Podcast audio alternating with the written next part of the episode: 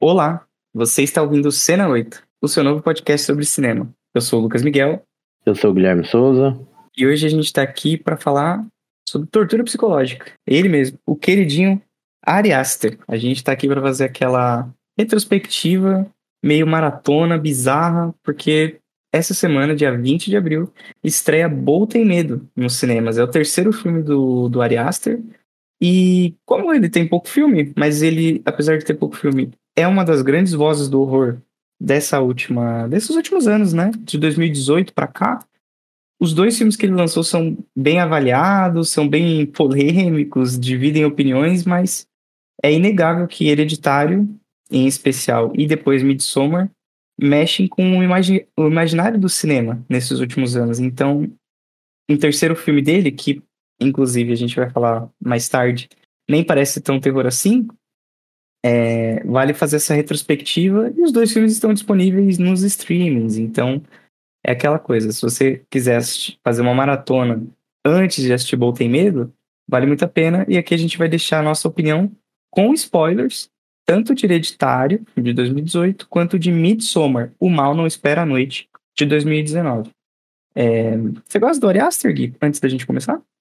Eu gosto. Eu acho que ele, ele traz esse terror, né? Horror é diferente, assim. Eu acho que é, é bastante artístico, assim, as coisas dele. As propostas são, são malucas, né? Eu acho que mais com Midsommar. E, e o Bolt Tem Medo, eu acho que ele tá, ele tá escalando isso, né?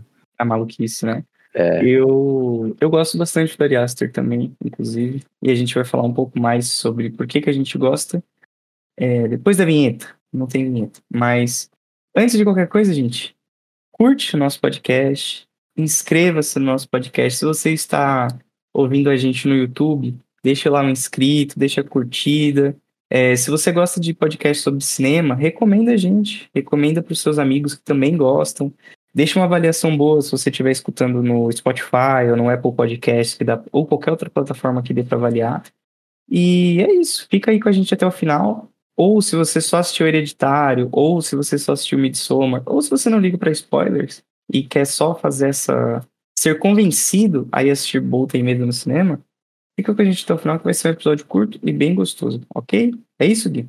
É isso, ó. só avisar a pessoa que a gente vai colocar o tempo direitinho de, de cada filme, né? Se a pessoa assistiu só Midsommar, né? Vai, a pessoa pula, ouve a gente falar de Midsommar.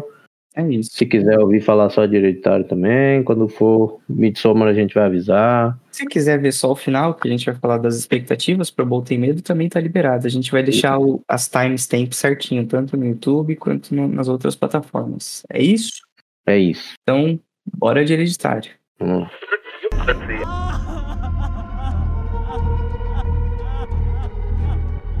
It's heartening to see so many strange new faces here today. I know my mom would be very touched and probably a little suspicious.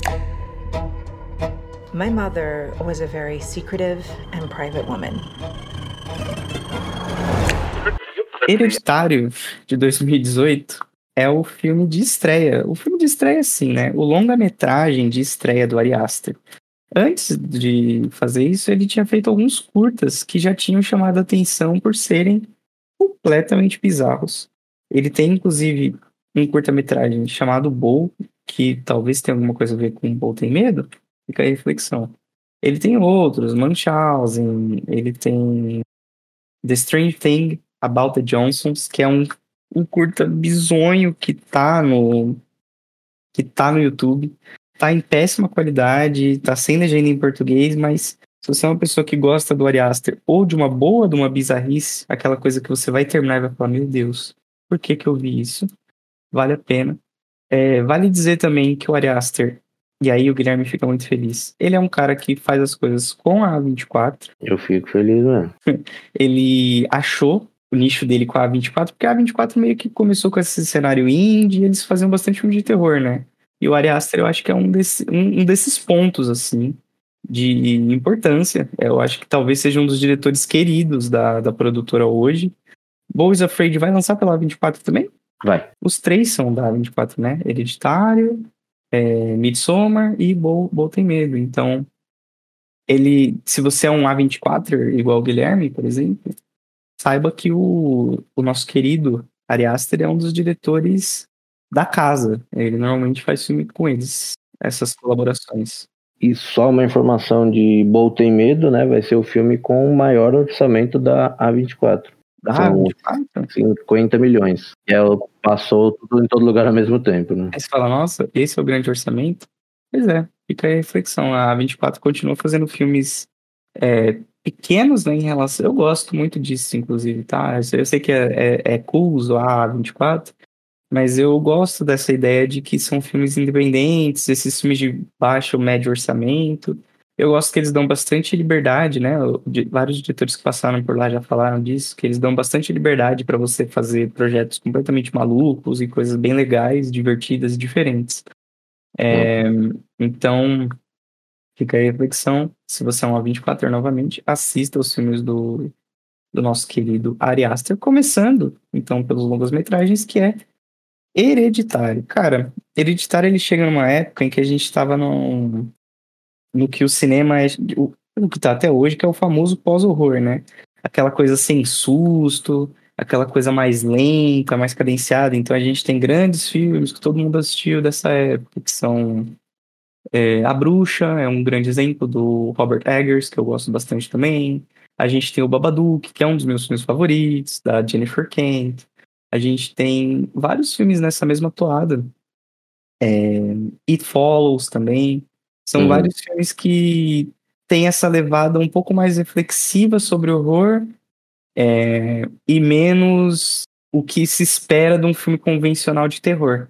E aí a gente tem Hereditário. Hereditário ele entrou nessa onda, só que ele parece que veio para misturar um pouco as coisas, né? Ele tem essa coisa meio pós-horror da reflexão, mas ao mesmo tempo ele tem muitas cenas e muitos tema muitas temáticas e muitas coisas que são só horror, horror mesmo.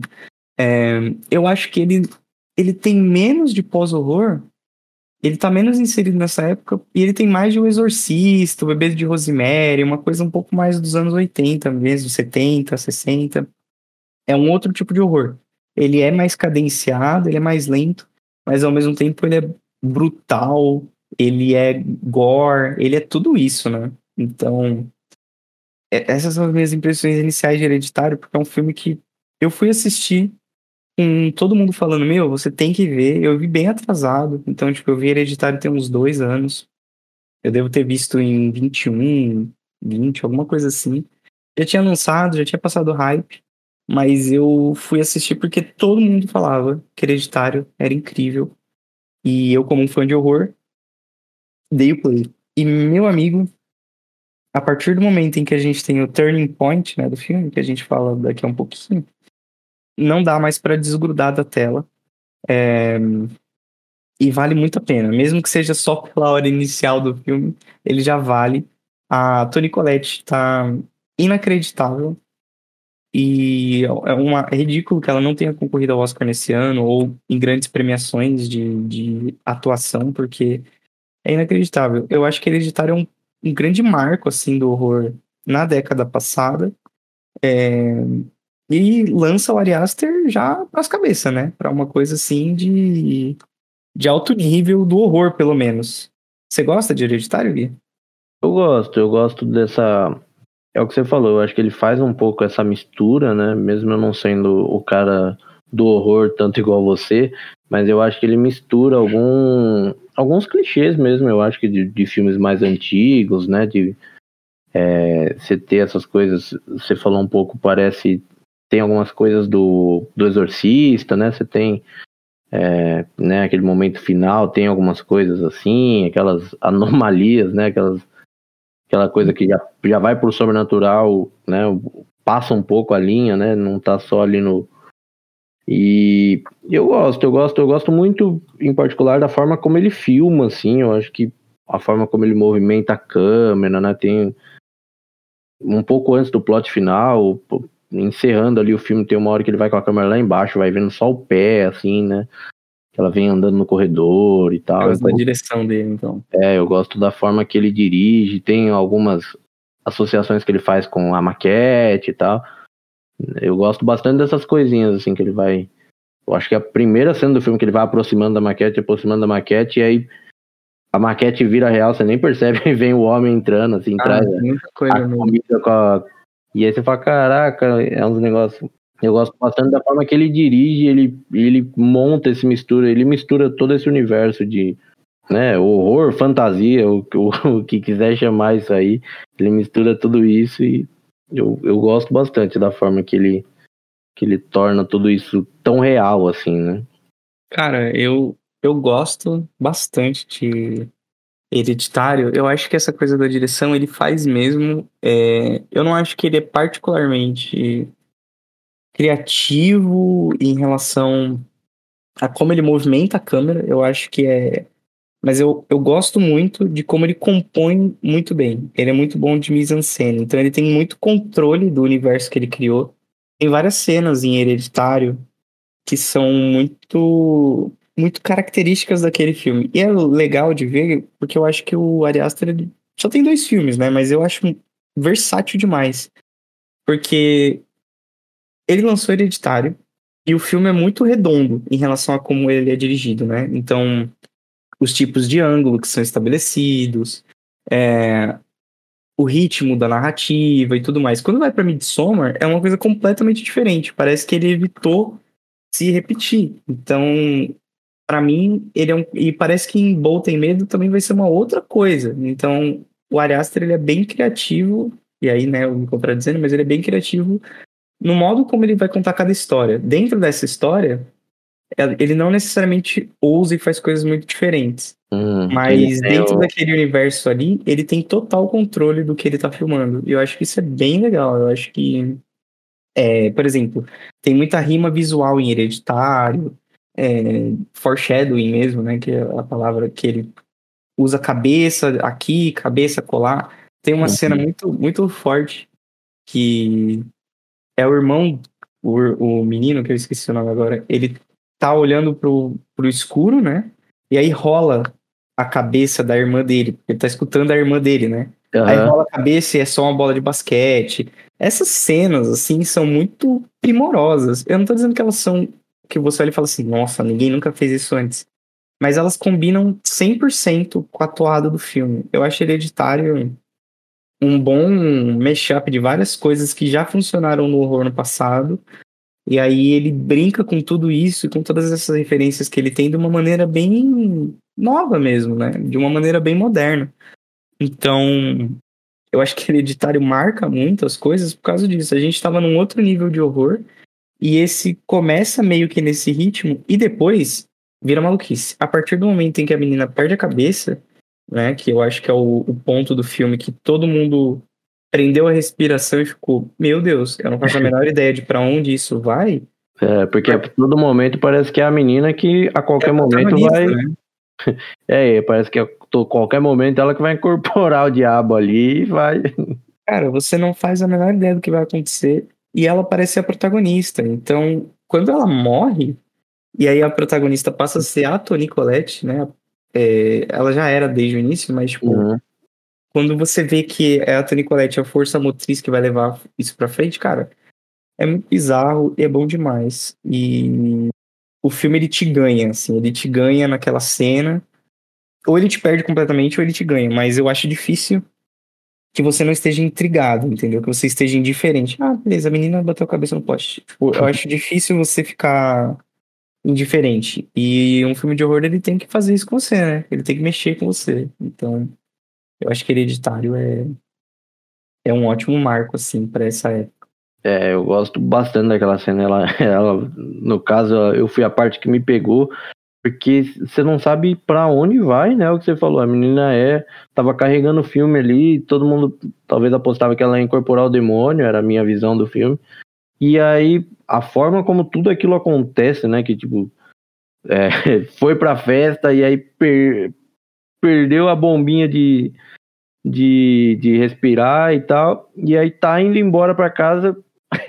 Pô, e como aquilo tudo parece que não vai se resolver, sabe? Que o menino chega em casa, finge que nada aconteceu. Nossa, essa cena é boa demais. Então, Pô, então, e, é- e você vai seguindo tudo aquilo, você fala, o que, que tá acontecendo? Pra onde isso vai, sabe? Tipo, que, que vai acontecer aqui? E aí, a, a, normalidade que o menino age, assim, eu falo, que que... É loucura, cara. É uma sequência boa, é uma sequência boa mesmo. Não, eu e assim, Hereditário tem muitas cenas que são muito boas. Eu acho que o que pesa contra Hereditário é que a gente tem um começo de um filme muito intrigante, né? Que você tá. A, a Toni Collette, ela tá em luto pela mãe dela e tem enterro e tá toda nessa questão que ela tá falando. É, pô, eu devia estar tá mais triste, mas eu não tô, porque eu não tive uma boa relação com a minha mãe e tal. Uhum. E aí depois ela perde a menina e o luto se transforma, né? É outra coisa completamente. O filme mantém na mesma temática, mas ele se transforma. E ele tem um ritmo no começo do filme muito muito bom assim, que te prende. Eu acho que na metade do filme ele dá uma barrigada.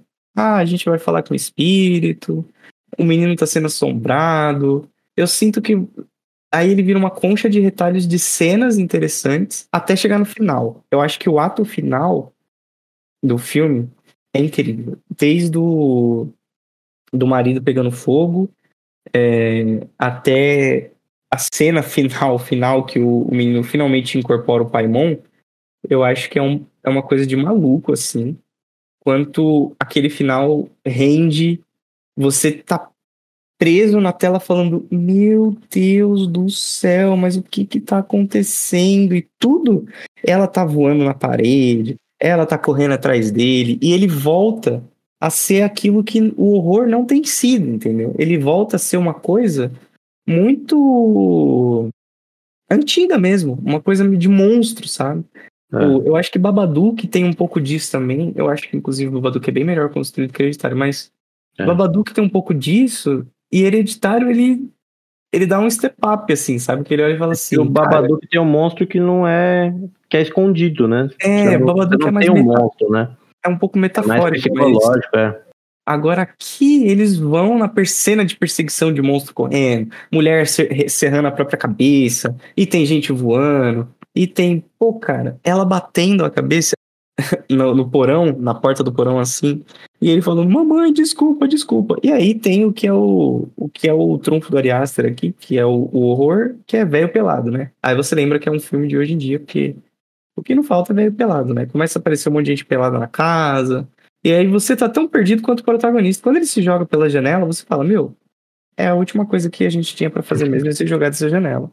Porque não, não sei o que, que tá acontecendo aqui, pô. Tem um monte de gente pelada, minha mãe tá, tá maluca, meu pai uhum. pegou fogo, minha irmã já morreu, sabe? Tipo, você consegue entender. É, e ele já tava atormentado antes, né? Que ele já tava traumatizado por tudo que aconteceu, né? Ele já tá não, é, é horrível, né? A situação em que ele se encontra é horrível. O final, ele é muito.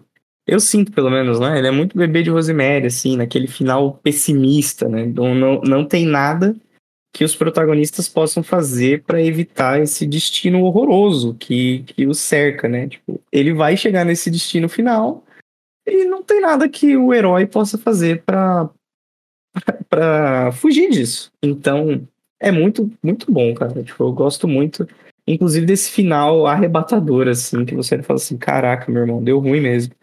É... Eu gosto do final de Hereditário. Já você não é tão fã, né? Não, não sou tão fã, mas eu gosto dessa, do que você falou, o, o fudeu tá foda, esse final desesperançoso de que, né, tipo, é, deu certo, o, o mal venceu, né? Uhum, é, ele, termina, ele termina nessa. E o Ari Aster tem isso, né? A gente vai vai falar de Midsommar, mas ele termina nessa bad vibe, assim, né? Entre aspas. Uhum. Mas eu não, eu não sou tão fã do final. Eu acho que toda essa ideia, não do final final, mas eu acho que começa aquele negócio com monstro. Eu já não gosto tanto. Eu prefiro um negócio mais psicológico. Eu não gosto de, de ir demais, assim, sabe? Tipo, é, pessoa grudada no teto. Eu já.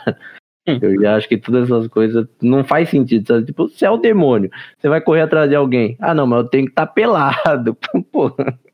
Ah, eu concordo sabe, com você que, que ele, momento, ele dá umas exageradas. Em que momento mas... a mulher incorporou e falou: Peraí, eu não de vestido, não. Vai que eu tropeço no vestido. Sabe, tipo, parece aquele negócio, o herói com capa, não. Então, tipo, o demônio vai sem roupa mesmo, que a roupa não ajuda em nada. Mas não é o demônio sem roupa, são os, os seguidores, pô. O secto de seguidores dele que Então, estão mas qual pelados. que é o sentido? É pra pessoa não puxar pela roupa e evita a roupa? Porque É ritualístico, pô. Você vai discutir com a religião dos outros? Mas eu, eu gosto, cara. Eu gosto da sensação de esquisitice. Eu gosto do final desesperançoso. É, mas eu sinto que esse roteiro de hereditário, ele é um pouco perdidinho, assim, às vezes. É, fica bem claro todo o plot, mas eu sinto que falta alguma coisa pra amarrar melhor, sabe? Às vezes. É, e eu acho que o problema geral é esse- esse- essa metade do filme que é- eles estão meio que explicando o que, que tá acontecendo, né? Uhum. Mas eles também estão perdidos.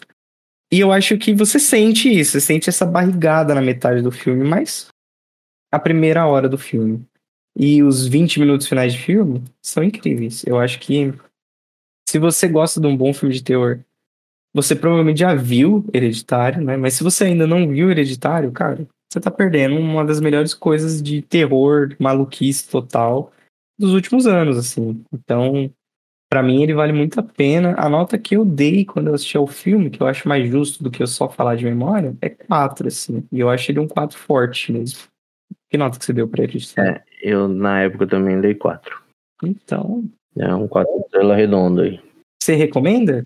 Eu recomendo. Eu acho que com essas ressalvas aí, e eu acho que ele é, é desse terror novo aí, ele é, ele é, ele é bom, assim, né? Do, do, como eu disse, eu não sou o fã de terror igual você que vê tudo.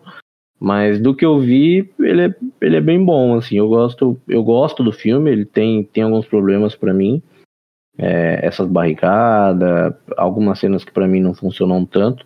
Mas é, é não um, funciona pra você. então, é, o cara pegando fogo, a véia no teto, essas cara, coisas. O cara pegando. fo- é, Você não gosta da maluquice no final dele, é Eu não, eu não gosto, eu não gosto quando essa coisa passa muito, assim. Se é só demônio e aí tem demônio, tá tudo bem, mas aí eu não gosto quando passa um pouco demais, assim, vai pra um, um aqui, negócio que não precisa pra mim, eu acho que não. o Guilherme ele não é uma pessoa que é muito apaixonada por terror, né?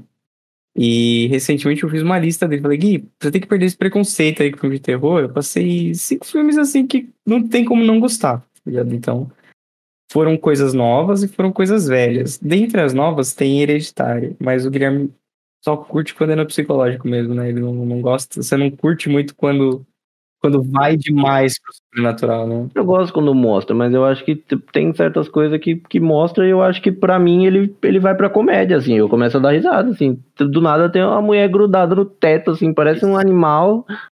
Pra mim ele já ele vai pra outra, ele ataca outro sentimento meu que não é o do medo, do, do, do assustado. Ele vai pro, pra, pra, pra putaria, assim. Ah, que, que que virou isso aqui, sabe? Tipo, pra mim. parece que virou um show de horror pra mim. Mas Então, Se você acha ok, quando tiver alguém pendurado no seu teto aí, batendo a cabeça e Então, mas é que- a cabeça, aí beleza, não, você vai É dar eu risada. não- ok. Eu não consigo ter medo desse tipo de coisa, sabe? Porque eu sou Eu não muito, tenho medo eu sou disso. muito cético, sabe? Tipo, eu prefiro, eu prefiro o Jack com a machadinha na porta, assim, sabe? Isso me assusta mais do que uma pessoa grudada no teto. Eu também sou cético, mas é uma questão de que a imagem por si, ela é um horripilante pra mim. Então, sei lá, mas filme, terror tem isso, né? Cada um tem a sua própria reação. Ele não me pega, não, mas eu, eu gosto do filme. É um, é um quatro estrelas, tranquilo. E esse, uma dúvida minha, ele tem versão do, do diretor? Cara, eu vou te falar que eu não sei se ele tem versão do diretor, porque é o que a gente vai falar sobre Midsommar, né? Eu acho que não deve ter. E se tiver, não é algo que adiciona tanto. Porque não é algo super comentado. A versão do diretor de, de Hereditário. É, eu acho que ele já foi certinho dessa vez. O que rolou mesmo. E também ele, ele não era ninguém pra ter uma versão só dele, né? Ele Exato. Começou, ele começou a ser filme. depois, né? Tem que manter o filme. pé no chão, né? a, a A24 deve ter dado carta branca pra ele, ele fez o que ele quis. E o filme vale muito a pena. Estão falando em versão do diretor, quer ir direto pra Midsommar? Vamos, vamos. What do you think? It's like another world. Tomorrow's a big day. Is it scary? What is it? It has special properties. What am I going through? Midsommar, ele vem logo depois, 2019. Eu fiquei chocado, porque pra mim Midsommar era um pouco mais novo. É, tipo 2021 na minha cabeça. Mas na real, Midsommar é de 2019. Eu lembro de ter visto o trailer no cinema. Eu não havia visto ainda Hereditário, então eu vi o trailer e falei, mas esse filme vai ser uma bosta. Eu fiquei eu, eu, eu ficava irritado, porque eu vou bastante pro cinema, então eu vi esse trailer direto e eu falava, mas meu Deus, como deve ser ruim. Quando eu assisti Hereditário, e aí eu fiquei em choque, eu falei, meu Deus, tem aquele Midsommar lá, né? Mas ele já tinha saído do cinema, então, infelizmente, eu não pude ver nenhum filme do Ari Aster no cinema ainda. Por culpa minha, né? O budget dele é bem curto, 9 milhões de dólares, e tem meio que uma explicação. É, quando o Ari Aster ele fez o, o Hereditário e fez um belo de um sucesso, a, a galera de produção falou para ele: olha, você pode já, se quiser pensar no seu próximo filme, manda bala que a gente vai fazer. E se você quiser alguma inspiração, a gente tem esse cenário já alugado, que a gente já, já alugou. É, e a gente não tem nenhum filme para gravar lá. Na, na, na, Então, se você quiser pensar em alguma coisa que tenha mais ou menos essa temática lá na Suécia, manda bala. E aí ele gravou. ele, ele fez a parada e gravou. Talvez por isso até que seja tão rápido, entendeu? De um pro outro. Tá. É, ou ele já tinha alguma ideia na cabeça, não sei. Mas a real é que o filme foi baratíssimo. Ele custou 9 milhões de dólares para ser feito. Pô, cara, é Midsommar, né? Se você não, não ouviu falar, é porque o seu círculo de amigos não deve curtir muito cinema. Porque quando o Ari Aster lança um filme, ele automaticamente é o assunto do momento, né? Pra bem ou pra mal, porque eu assisti Midsommar, eu gosto bastante, mas eu sei que esse é um filme muito dividido. Uma galera acha uma grande bosta, acha chato, acha perdido. Eu, em particular, acho bem o oposto. Eu não vou dizer que eu sou um fãzão de Midsommar, que eu olho e falo todo dia sobre Midsommar. Nunca, não sou esse cara com o Ari Aster. Eu gosto, inclusive, mais de Hereditário. Mas eu acho que Midsommar ele tenta brincar com algumas coisas que são refrescantes, assim. Eu gosto de como a história é construída, eu gosto de todo o plot dele, do final e tal.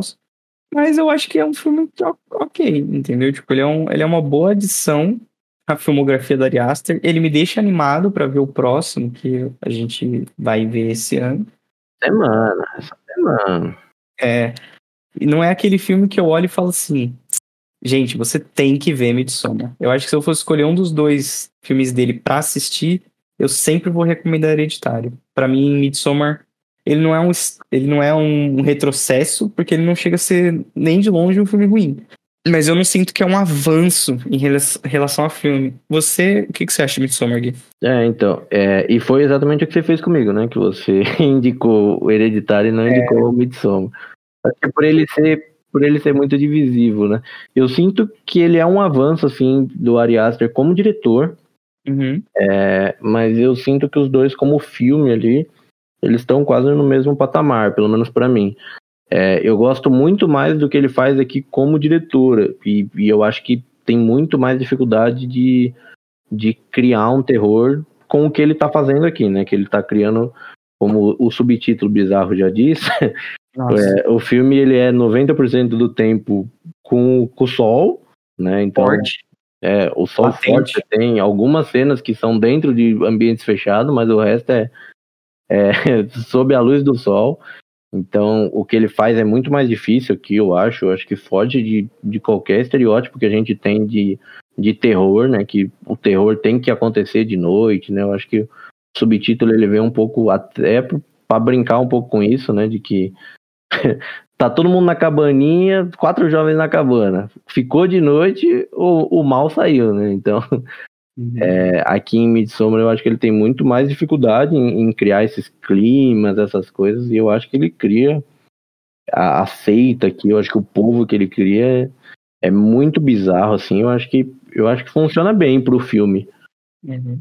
Eu, eu sinto que ele tem Talvez foi por eu ter visto a versão estendida, mas eu sinto que ele tem algumas barrigas, ele tem alguns momentos que ele fica muito ali no. Não, não dá nada ali, sabe? Eu queria até ver o, quais são as cenas, ver se dá pra excluir mesmo, se são essenciais, mas eu sinto que tem alguns momentos assim que eu falo, pô, mano, sabe, ele fica querendo acrescentar alguma coisa pro povo ali e tal, mas mas também é um filme que ele não me deixa com, com medo, assim, ele cria sua estranheza, ele, ele cria aquela sensação de perigo o tempo todo, mas eu fiquei por muito tempo me questionando, assim, se quem tá errado são os americanos ou se são os suecos, assim, sabe? Pô, ah, é... vale, vale dizer que o, os personagens de Midsommar são terríveis de chatos, né? Eles são muito chatos. Então, você sempre fica com aquela sensação, meu Deus do céu, que morram esses antropólogos, né? Mas, em particular, eu gosto de Midsommar. Eu acho que ele é muito bonito visualmente. Eu não Sim. acho que ele tenta criar uma atmosfera de terror logo de cara, mesmo porque eu sinto que esse filme ele te coloca meio que aos poucos dentro da mentalidade daquelas pessoas. Até por isso os personagens principais são antropólogos, né? Eles, é, é um estudo do que aquelas pessoas pensam, querem, sonham e veem como é a comunidade deles, né? Então, você sempre é colocado numa esquisitice, mas nenhuma das esquisitices soam. É, elas ficam sem uma explicação do que eles consideram natural, né? Então, aquelas pessoas enxergam tudo que está acontecendo não de uma maneira nefasta ou ruim, mas sim de maneira natural. Ah, os velhos estão pulando do penhasco, que eu acho que é a cena que mais se fala desse filme são sim. os velhos pulando do penhasco, sendo que eu, nem, eu não acho que é necessariamente a cena mais impactante. Não, mas eu, mas eu gosto da cena, eu acho que ela acrescenta tanto pro filme. Não, é uma ótima cena. E ela é, ela é incômoda, sim. Ela... ela é incômoda. E a galera ficou chocada com aquilo. E ele faz cho ser chocante, né? Porque ele mostra esmagando a cara do, das é. pessoas, e mostra em, em, reverso, e mostra de novo. Então, tipo, ele fica martelando. Um é que fica, ele fica depois na memória, né? Que aí depois ele, ele vai voltando isso porque a menina ela não é antropóloga, né? Então ela tá se questionando. Ela, ela tá olhando e falando assim: peraí, mas só eu tô achando isso daqui estranho? E você vai nessa de tipo, pô, isso daqui realmente é estranho, mas é curioso como a reação não é estranha, né? Das pessoas. E aos poucos ele vai te colocando é, nesse mundo que você acha estranho, mas você começa a entender eu acho que ele faz melhor isso em Midsommar do que em Hereditário, porque Hereditário, todas as pessoas ali não entendem o que está acontecendo. Já nesse filme, toda a população daquela cidadezinha entende o que está acontecendo e sabe que aquilo vai acontecer. Uma coisa que eu acho legal que ele faz nesse filme é que ele vai te dando os spoilers antes deles acontecerem, né? Com a, com a tapeçaria, por exemplo, que vai contando é, é, vai contando algumas coisas, é, as próprias histórias que o, o, povo conta ali, meio que você já sabe tudo. Ele, ele deixa muito, ele tem mais foreshadowing aqui, e eu acho que funciona para criar toda essa mitologia. E aí, quando as coisas de fato acontecem, a menina colocar os pelos pubianos para o cara beber e o cara ficar apaixonado por ela. É, essas uhum. coisas que já foram explicadas antes, e aí elas de, de repente acontecem, reforça o fato de que os nossos heróis não podem escapar do destino cruel deles. É, vai acontecer, eles não têm força para lutar contra isso. O máximo que eles podem fazer, e aí é o que a personagem da Florence Pugh faz sem querer, é entrar na onda, entrar na dança, né, literalmente. Exatamente, e, literalmente. E fazer a. E, e, virar a rainha da primavera, pô. Não tem o que fazer, entendeu? Tipo, você pode sobreviver sendo a rainha da primavera ou não. E no final, é muito sobre. É empoderador, né? É, queime seu namorado. Horrível. Mas. Mas você acha que. O que eu acho? Que, falando sobre ela queimar o cara, você acha que ela tá ali entrando de fato na tribo ali? Ou ela descontou Não, raiva? Eu acho que ela entra na tribo de fato. É, é a impressão que eu tenho também. Mas eu... Aí que você falou agora queime seu namorado, eu falei. Mas eu acho, Gui, que Seria muito raso se fosse assim. Não acho que... Pô, só de raivinha, só de raivinha. Não, não é raivinha. Mas esse sentimento é aflorado, né? Porque o que acontece quando ela chega ali é que ela não conseguia lidar com o luto dela, né? Do, da morte uhum. horrível da, da irmã. Isso é um negócio que eu acho. Eu acho bizarro desde o começo, assim, parece que nem pega ela direito, assim. É eu acho que o filme. Eu acho que pega ela total, cara. Mas o filme parece que ele se perde até no tempo ali, porque, tipo, né, você falou da, da cena do, dos pais ali, eu gosto muito daquele começo, de você não sabe o que vai acontecer, e ela ligando, e aí depois só tem o grito, né? Ela liga Nossa, e. é Ah, muito bom. é muito bom aquele começo. Só que aí depois ela a gente descobre tudo o que aconteceu, né? Que a irmã se matou e levou os pais junto. E aí o, o namorado vem dormir na casa dela, cortou, ele tá acordando ela na cama, sabe? Tipo. E aí ele fala, vou pra festa, ela vou junto. Pô, sabe, tipo. Cara, eu, eu tenho uma leitura bem diferente. Eu acho que ela, ela tá lidando com o luto, mas ela não sabe lidar com isso. E, e ela não quer ficar sozinha, e ela. Tanto que toda vez que alguém cita, por exemplo, antes dela ir lá pra Suécia, que o amigo, Sim, aquilo é bom o demais. amigo, aquilo é bom entre aspas, amigo deles, né? Fala, Uhum. ah, eu fiquei sabendo dos seus pais. E ela tava tendo uma conversa super de boa com ele, super aberta. Aí ele fala, sinto muito pelo que aconteceu, tal. Mas ele depois fala, pô, nem sinto tanto, porque na minha cultura, não sei o quê. A expressão dela muda de uma forma que é a seguinte, ela tá tentando mudar a vida dela. Ela tá tentando mudar porque a vida dela que ela tem hoje é só de luto. Então, tipo, ele fala, Uhum. ah, eu vou pra uma festa. Ela fala, ah, eu vou junto. Mas, pô, ele não quer que ela vá, ela não quer ir também, mas ela tá se forçando a esquecer, sabe? Ela tá se forçando, só que ela, isso tudo, ela não sabendo lidar com o luto. E ela não sabe Então. lidar com a própria vida mais. Eu concordo com isso e eu entendo. E às vezes é bem isso mesmo. Ela quer ir pra ela esquecer, pra ela parar de ficar deitada, que ela tá deitada e não consegue dormir. Então não adianta nada ela ficar ali que nada vai acontecer. E ela ainda, por ser psicóloga, ela sabe de tudo isso ainda mais, né? Então, e aí ela se obriga aí. Mas aí quando ela volta, sabe, tipo, pô, ela vai arrumar uma briga com ele porque ele vai pra Suécia, sendo que, pô, ela tá muito mais cagada que, a- que aquilo, sabe? Tipo, eu acho que a, as atitudes dela não condiz com tudo que tá acontecendo.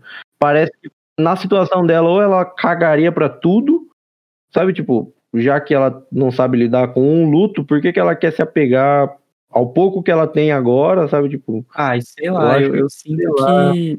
eu acho que o relacionamento deles nem é. É que a gente já pega terminando ali, Não, o digamos relacionamento assim, né? deles é horrível, mas a questão é que assim, É, então. Mas parece que ela quer ficar naquilo. Ai, eu acho cara, eu assim. Você não tem motivo. Você não tem motivo pra ela querer continuar naquilo. eu não tenho, Ela mas ela deve ter, né? Então, mas ela fala com uma pessoa por telefone, e aí eu, eu não sei o quanto também tá só na versão de diretor, talvez eu comente alguma coisa, que ela antes, depois que ela liga pra ele, ela conversa com alguém por telefone, e a pessoa fala, mas por que que você tá com ele, o cara não, não te dá afeto? Que ela fala, ah, mas eu tenho medo de tá jogando muitas coisas nas costas dele. Aí a pessoa fala, mas ele tá aí pra isso, sabe? Se ele, se ele ficar bravo com isso, foda-se, é sabe? isso. tipo, não sei se é amiga, não sei se é a psicóloga. Eu sinto que é isso mesmo, que ela tá sozinha no mundo. Ela tá literalmente sozinha no mundo agora, entendeu? Antes ela Sim. tinha um namorado ruim, mas ela tinha mãe, ela tinha pai, ela tinha irmã com quem ela tinha que se preocupar, né? Porque a irmã dela tinha problemas e assim por diante. Sim. E a partir do momento em que tudo isso da vida dela vai embora, ela não tem mais ninguém, pô. Ela tá completamente sozinha. E é isso que ela ganha no final. Ela ganha uma comunidade, entendeu? Ela ganha Sim. pessoas que se. Por se isso que ela escolhe a comunidade, É, né? ela tem pessoas que se importam com ela e que sofrem o que ela sofre, né? Porque tem isso, que eles sentem o que ela sente, né? É tudo, é um sentimento compartilhado. É, eles sentem com todo mundo, né? O Isso. que é, faz parte da bizarrice, mas eu gosto, Exatamente. eu gosto de como é feito. Eu gosto porque, cara, é muito bom esse desenvolvimento do personagem da Dani é muito bom, cara. Eu gosto mesmo. Eu sinto que os outros personagens têm zero desenvolvimento de personagem, porque eles são descartáveis, assim como era o horror antigamente. Eu sinto que traz de volta Uhum. aqui, são personagens 100% descartáveis e que você às E sempre gosta. tem um mais babaca que o outro, né? Ah, ele- Também, isso aí da década passada tem também. vários conceitos bem antigos de clichês do horror mesmo, mas assim, a Dani, eu acho que ela tem um desenvolvimento muito bom, cara. O tempo todo, mesmo quando ela tá sendo chata, você sente o porquê que ela tá sendo chata, e eu sinto muito é, as dores dela. Eu gosto muito da Dani, e eu acho que isso também gira em torno da Florence Pugh, que atua bem demais. Eu acho que a Florence Pugh, ela é sempre maravilhosa, né? Então, ela manda muito bem no filme. É, eu tenho um problema aqui, ela tá muito bem, assim, ela tem uns momentos ou outros que eu acho que as atitudes não condiz tanto, que nem tem uma hora que ela quer fugir, depois que que o pessoal pula lá. Uhum. E ela quer sair a qualquer custo, não sei o que, o cara meio que termina com ela e ela fica naquilo, tipo, ah, no, eu vou, vou, embora, não vou embora, sabe? Tipo, ela parece que não consegue agir por si só, sabe? Parece... Mas ela não consegue mesmo. Eu sinto que ela não consegue. Então, mesmo. mas ela parece ser uma pessoa tão, tão forte em, em outras coisas, assim, e ela tem hora que fica muito nesse e a, tá cercada de personagens burros, Não, sabe? Tipo, assim, a burrice dos personagens. Antropólogos mais burros da história da antropologia. É o que você falou, é de filme terror antigo, é, é cercado no- na trama de cinco personagens burros, assim, né? E, e ajuda o roteirista, né? Uhum. Porque tem umas coisas que são muito óbvias e só ela tá vendo, sabe? Tipo, o namorado da menina foi embora sem ela. E deixou a menina sozinha e, e ninguém questiona nada. Não, mas ninguém questiona Ela mesmo. tá lá. né? Sei lá, cara. Eu, eu gosto, em particular. Mas eu sinto que é Então, porque eu tava tá na cara que tá acontecendo alguma coisa errada. Tá, que os mas caras você, vai fazer, mas você vai fazer o quê? Tipo, ela tá ali, ela tá acompanhada, e as outras pessoas agem como se ela fosse maluca. Entendeu? Tipo, ah, você que é maluca, Uhum. você que tá vendo. Então, tipo, ela vai fazer o quê? Foda-se com vocês, eu vou meter o pé e vou andando aqui na Suécia, à deriva. Também. Então, tipo, ela tenta ficar com o grupo, né? Que é, o, que é a atitude correta quando você tá preso num filme de terror. É você se manter próximo ao grupo, mesmo que o grupo seja um grupo de idiotas, pô. Então, tipo, É. isso inclusive é meio é meio que uma brincadeira com o próprio gênero. Ela entendeu ali, ela sentiu que tinha alguma coisa errada, mas o que que ela pode fazer? Sai correndo pela Suécia? Não assim também, né? É, então, e um negócio que eu acho que não sei se é proposital, mas pelo menos comigo funcionou meio que assim. Ela questiona tanto e o pessoal tá tão tranquilo que eu, em certo momento, falei: o pessoal vai dar alguma cagada. Que esse, essa seita aqui é super de boa, né? Tirando algumas Hum. coisas, é super de boa. Eu tava quase junto com os antropólogos, sabe? Tipo, as pessoas pularem, Faz parte Eu da cultura aceito, deles. sabe? aham. faz parte da cultura deles, eu tô junto com eles nessa. Aí eu falei, mas os caras vão ser tão babaca que vai revoltar a galera aqui e vai dar merda. Porque, né, tá na premissa que vai dar merda. Uhum. E aí, e eu achei que isso fosse acontecer tanto que quando o menino mija Ah, na árvore, eu falei, puta, é agora, o cara vai ficar puto e vai vir caçar um por um. Sabe, tipo, eu achei que ia dar louca em, em um pequeno grupo, assim, eu não achei que era não- tudo em volta disso, já, eles já estavam condenados quando eles pisaram Não, ali, então, né? No começo eu achei, porque você vê que o maluco encontrou o irmão que trouxe mais uma galera. Eu falei, olha só. É. Vieram pro churrasco. Ah, Trouxeram a carne pro churrasco, né? e aí, mas aí depois eu fiquei me questionando nisso, de que só ela questione, todo mundo aceita. Eu falei, pô, é os caras que vai dar merda. Tipo, um vai dar ideia na menina que ainda não fez 18, que não pode ainda, né? Porque eles têm o ciclo. Eu fiquei com isso na cabeça. Eu falei, um vai dar merda com uma coisa, outro vai dar merda com outra, e no final vai morrer todo mundo. Eu achei que, que ia girar em torno disso, porque eu achei que aceita. Eu falei, pô, os caras tá tranquilo, que os caras até então são, são de boa, né? eles ficaram tranquilos até o final. Na cabeça deles, eles estão de boa mesmo. Mas é loucura demais. Dá medo de viajar pra Suécia. E é isso aí, pô. É, é um filme anti-sueco. É, você gosta de aba? Não, não, não gosto tanto de aba assim, desconfie. Que nota você dá pra, pra Midsommar no final das contas? Eu dei 3,5 pra Midsommar. Cara, eu tô checando aqui, eu estou surpreso que a nota que eu dei é 4. Então eu vou deixar 4. Não, não, vou, não vou mudar, não. É, eu sinto que pra mim, é, ele e Hereditário estão no mesmo nível, mas como eu vi Hereditário ano passado, pelo visto ano passado tava mais bonzinho. Mas eu sinto que os dois estão ali. Ou os dois é 4, ou os dois é 3,5. É, eu acho que. Eu não sei se é o mesmo nível, eu acho que Hereditário é um filme melhor. Mas eu sinto que esse filme, artisticamente, ele tem várias coisas que são mais interessantes mesmo, mais, mais gostosas de acompanhar. Ele tem umas coisas mais. Pra mim, por exemplo, funciona mais, que nem o grito dela no telefone. Tem umas cenas que nem o, o, o que você falou, que todo mundo sente junto. Tem uma cena que ela tá chorando, todo mundo chora junto. E tem umas As coisas que você fala, final, "Caralho, é gente transando, é gente pelada, é, é bizarro, né? todo mundo gemendo ao mesmo tempo. Então, mas essas coisas eu acho que todo esse, esse mitismo que ele criou aí, sem gente no teto, pra mim funciona mais, É, assim, sabe? funciona- a bizarrice aqui funciona melhor pra você. Toda essa loucura é, possível, pra mim eu compro mais. Uhum. Eu compro muito mais isso aqui, porque isso aqui facilmente poderia existir em qualquer cantinho aí, sabe? O, o Bacurau da Suécia, aqui a gente tem o, um cantinho aqui, eu acho que isso poderia facilmente existir, e eu gosto, faz sentido, sabe, ter, ter essas, essa seita, todas as, as justificativas ali, eu gosto. É. Até da decisão dela no final, assim, né, dela, dela escolher o, o, o, coletivo em vez do, do individual ali. Até no final ela falou, pô, agora. Sempre lutando é. Então, é isso. É isso. Vamos falar um pouquinho então, terminando Midsommar, vamos falar um pouco do que esperar de Bolt Tem Medo. E o que, que você espera de Bolt Tem Medo? Então, até hoje, até ontem, eu tinha visto só Hereditário e eu tava bem hypado, assim, sem saber muito o que esperar, porque o trailer de Bolt Tem Medo é é maluquice, você fala, pô, o que, que vai virar disso? E aí agora com a filmografia completa do Ari Aster, eu consigo entender mais e eu vejo que Bolt tem medo, ele vai surfar mais na ele vai ser mais parecido com Midsommar, sabe? Essas loucuras, que nem tem umas cenas na cabeça da, da personagem principal de Midsommar que ele vai e volta e esmaga a cabeça e, e volta, sabe? Tipo, ele tem um negócio assim. Algumas cenas dela acordar e delirar, assim, tem as cenas com as drogas e tal. Eu consigo ver que vai ser muito, muito parecido com Midsommar, principalmente nas câmeras, a forma artística dele aqui. Pô, tem uma cena que ele. Quando eles estão indo no carro e a câmera vira 180, sabe? Tipo, eu acho que vai ter essas paradinhas Ariaster, assim. De roteiro, eu não sei o que esperar dele, mas eu acho que na direção ele eu sinto que ele evoluiu, assim, e, e pelo trailer tá com muito cara de Midsommar, assim.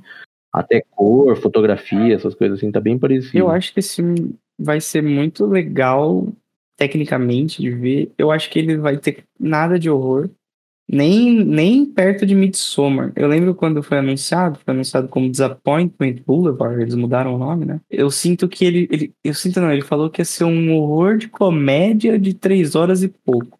As três horas e pouco ele manteve, né? Agora, eu Sim. acho que ele vai ser um pouco mais irônico, mais engraçado. Ele já falou também que é o Senhor dos Anéis, só que de judeus, né? Então, ele mesmo falou isso. Vai ser uma épica odisseia, é como é descrito o filme. Então, eu sinto que ele vai ser uma maluquice mais generalizada. Mas eu acho que ele não vai ser uma maluquice generalizada pro lado do horror, entendeu? Eu tenho a impressão de que ele vai um pouco mais pro lado da fantasia. Eu não sei o que esperar. Eu acho que vai ser um filme bem legal, bem divertido e bem mind-blowing, assim, né? Que você vai ficar meio perdido. Eu só espero é, que seja isso, bom. Isso eu tenho certeza. Isso eu tenho certeza, porque a gente vai acompanhar três fases da vida de um é, personagem. Eu acho né? que vai ser maluquice. O que eu tô esperando é maluquice, não um terror, entendeu? Eu já tô com essa expectativa aí de que não vai ter terror, Midsommar, você considera terror? Totalmente, é um slasher. Ah, mano. Tem gente sendo assassinada, tem coisas horripilantes acontecendo, entendeu? Não, pessoas sendo assassinadas, você não vê nada acontecendo. Cara, você vê o. As pessoas somem. Você vê o pulmão do cara enquanto o cara tá sendo vivo e respirando e o pulmão tá para fora. Cara, isso é, isso é terror, não. Ah, mas ele já tava pendurado lá. Isso é uma tortura medieval, tá ligado? Isso é. Então, assim. Você vê o pé do outro enterrado, tá tranquilo. Terror, pô. O filme é um filme de terror, mas eu acho que Boys Afraid não é um filme, não vai ser um filme de terror. Mas tá tudo bem também. Ele não, não é tá preso no terror pra sempre. É, puxando aqui, só porque eu falei lá em Hereditário, talvez quem, quem pulou não acompanhou. O Bowl Tem Medo é o, a maior bilheteria do A24 até agora. Bilheteria né? não, orçamento. Orçamento, isso. Maior orçamento da A24 até agora, superando tudo em todo lugar ao mesmo tempo. Então, quando a A24 põe dinheiro, ganha Oscar, né? Eu não espero menos de Bowl Tem Medo. Deus me livre.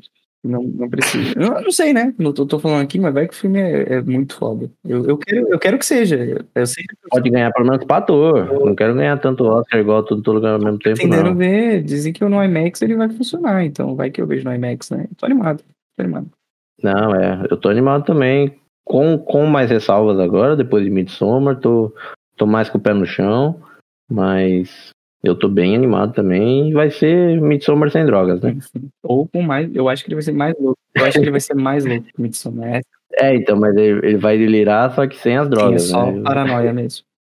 É, então é isso, é né? isso aí. É isso que a gente tem pra falar sobre o, o menino Ari Aster. Se você ficou até Estreia quinta agora. estreia dia amanhã. 20, eu, eu tô com 27 na cabeça, mas é 20 do 4, 20 de abril de 2023. Se você está ouvindo em 2026, já estreou, deve estar em algum streaming.